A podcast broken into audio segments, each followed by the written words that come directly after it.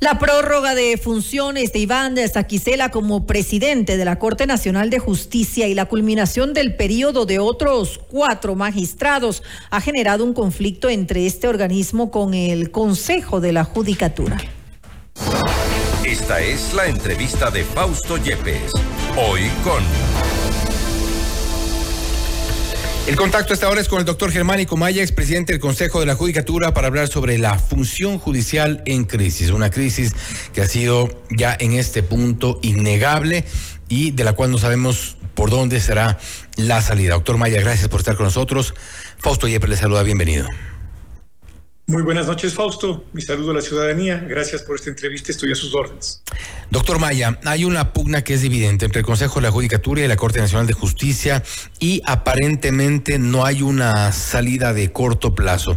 La, el presidente del Consejo de la, de la Judicatura ha dicho hoy que deberá ser el Pleno de la Corte el que resuelva sobre quién será de aquí en más eh, su presidente hasta ser legalmente reemplazado. Me refiero a una eh, a funciones eh, de, encargo, pero Iván Saquicela se mantiene en el pronunciamiento del procurador. Sí, yo coincido con la posición que ha adoptado el señor presidente del Consejo de la Judicatura. En efecto, para este tipo de dignidades no existen las prórrogas, mucho menos las autoprórrogas. Como yo me había pronunciado en alguna entrevista anterior que tuvo la bondad de hacerme, yo le había manifestado que existen resoluciones de la Corte que establecen cómo tiene que actuar cuando se dan situaciones como la que estamos viviendo. Y es penoso ver que se quieren omitir el cumplimiento de estas resoluciones con el propósito de eh, aferrarse a un cargo. yo creo que hace mal el doctor Saquicel. Está poniendo una cortina negra sobre su gestión que no me parece lo más eh, prudente y lo más adecuado si lo que se trata es precisamente de em, cuidar la institucionalidad del sistema judicial, más aún en estos momentos de la, de la crisis de seguridad que pasamos en el país. Ahora bien, doctor Maya, bajo la, la reflexión del doctor Álvaro Román, el presidente del Consejo de la Judicatura, en este momento y tal como hemos visto hoy, estamos precisamente el, el día en el que se um, termina sus funciones Iván Saquicela. ¿La Corte quedaría en cefalía? Bueno, yo creo que el día de mañana la Corte tiene que autoconvocarse y entre los jueces que están eh, o son titulares, eh, designar a quien debe subrogar o reemplazar al señor doctor Saquicela hasta que conformada la Corte Nacional eh, con más, es decir, con el número de 21 que señala la Constitución, pues procedan a hacer elección por los periodos que se establecen dentro de la Constitución. Pero hoy por hoy tenemos ya únicamente 11 jueces titulares. Claro, solamente hay 11 jueces titulares y entonces no podría darse sino una, un encargo a la, a la persona que entre ellos decidan. Repito, existen resoluciones eh, que determinan cómo tendrían que proceder, pero igualmente el Pleno podría dictar otra resolución en la que, variando aquella a la que me refiero, pues designar a otra persona de entre los jueces. Existen algunos y con muchos méritos para hacerlo, de suerte que debe procederse así.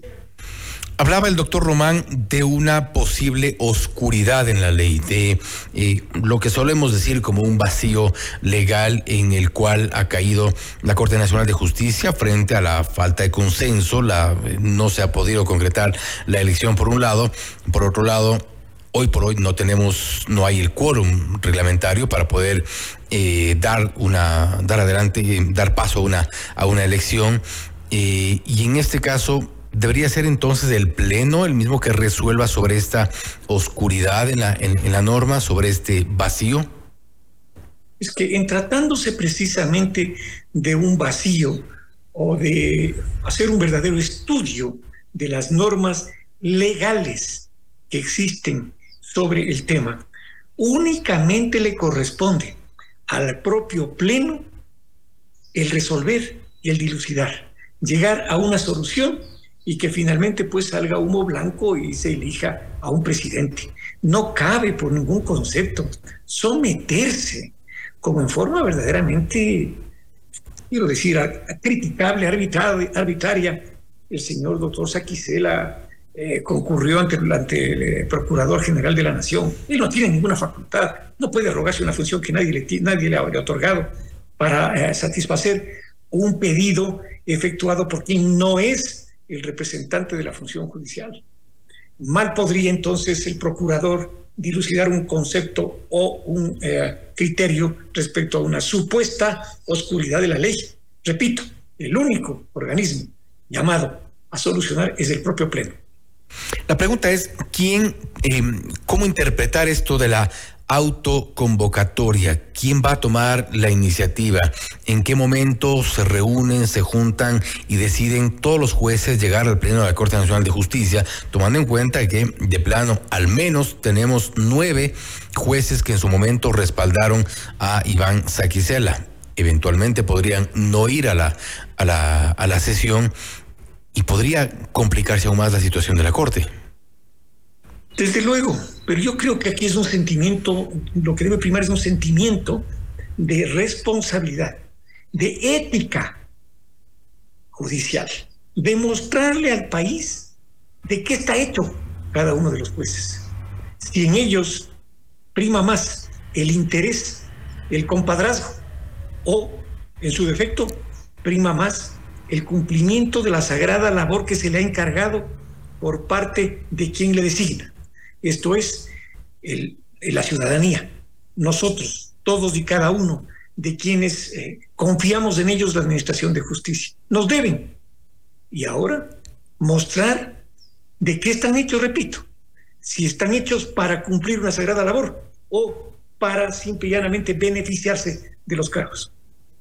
¿Y usted qué cree realmente de esta Corte Nacional de Justicia? Porque hemos visto actuaciones eh, al menos cuestionables y, por parte de varios jueces. Ya vimos también eh, en algunos casos destituciones, sesiones, eh, ciertas alineaciones con, con sectores políticos. ¿Usted cree que hay un, sentido eh, realmente ético en los jueces?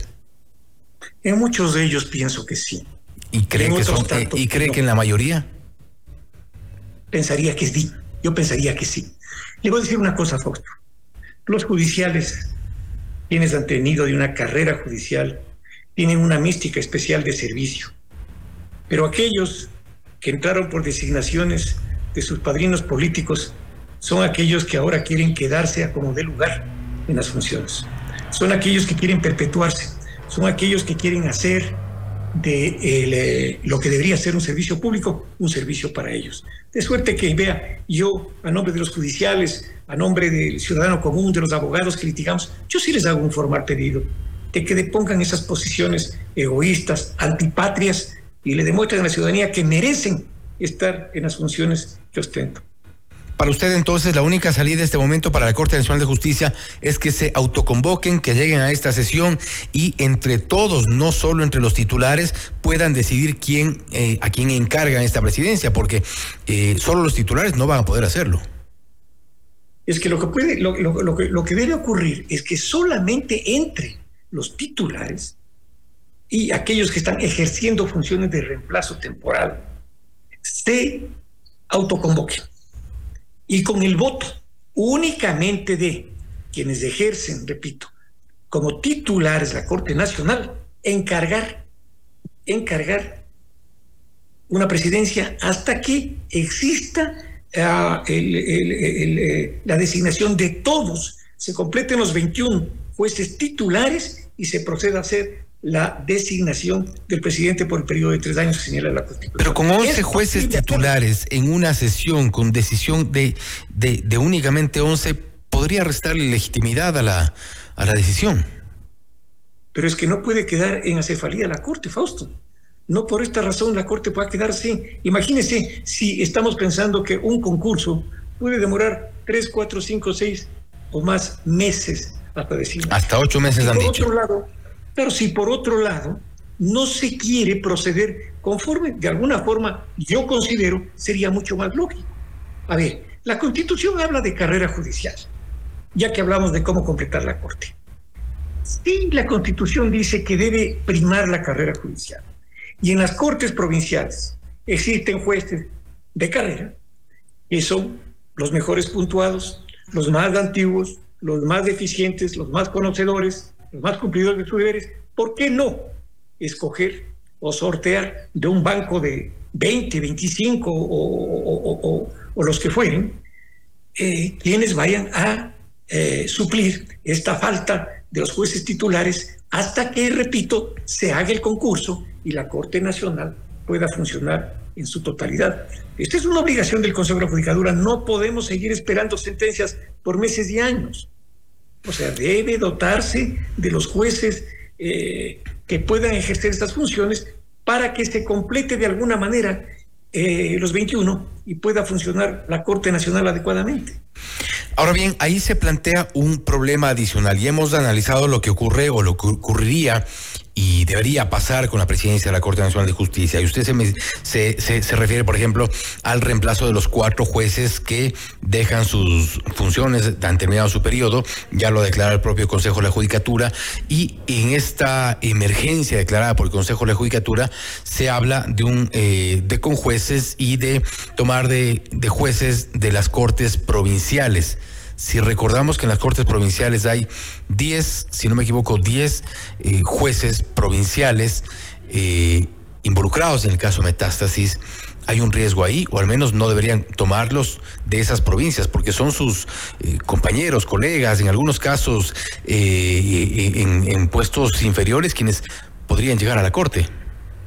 Podría haber ese riesgo, pero es que en el ámbito judicial, de una u otra manera, todos los judiciales se conocen, todos los judiciales tienen una suerte de relación unos a otros, pero yo creo que si es que se hace un escogitamiento a jueces probos que sí los hay, a jueces capaces y honrados que sí los hay, ellos van a deponer cualquier compadrazgo, cualquier situación de amistad para eh, dar, darle al país eh, la verdad, que es la que espera en cada uno de los fallos que, que dicte.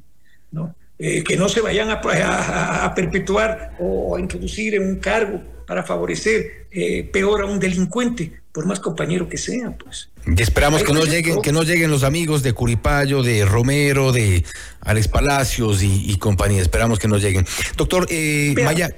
Solo para concluir, le, le, digo una cosa. Aún, aún, ya se demostró hace, poco, hace pocos eh, días, eh, en un concurso se filtran, hay el riesgo de, que siempre se filtren eh, estos jueces solapadamente puestos por los políticos y aún por la delincuencia y el narcotráfico.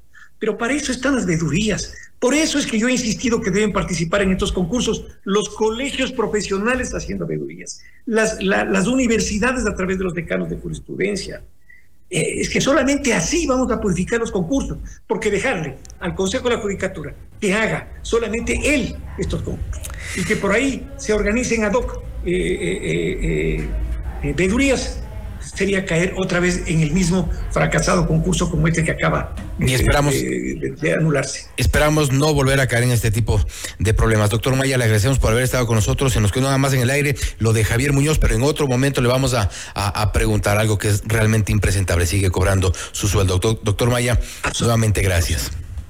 A usted muchas gracias, Fausto. Buenas noches a la ciudadanía. Gracias. Que va a ser así el doctor Germánico Maya, expresidente del Consejo de la Judicatura, hablando sobre la crisis en la función judicial. Esto es Notimundo Estelar, siempre bien informados. Usted está escuchando Notimundo.